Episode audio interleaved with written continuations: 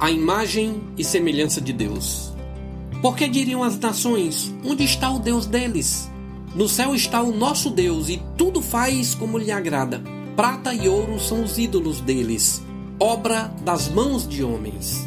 Tem boca e não falam, tem olhos e não veem, tem ouvidos e não ouvem, tem nariz e não cheiram.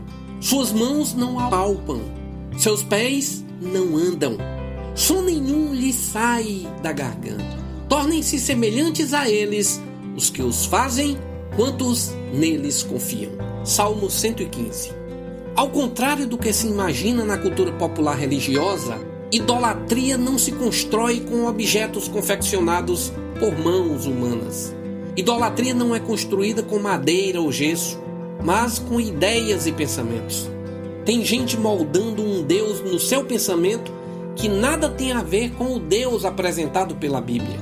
Numa sociedade de cultura avarenta, egoísta, jactanciosa, indiferente, cruel, vingativa, é necessário verificarmos como estão nossas ideias e pensamentos.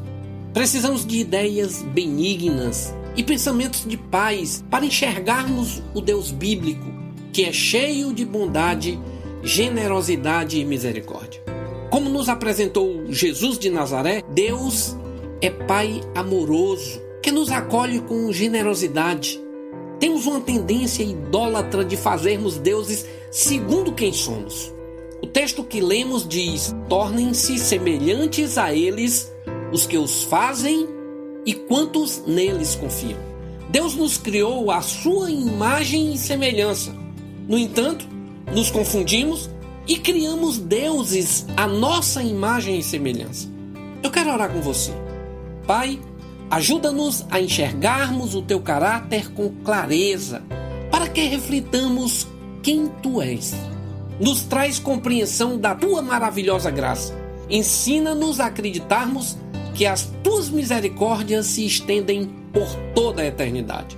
Para crescimento da tua imagem e semelhança nas nossas vidas.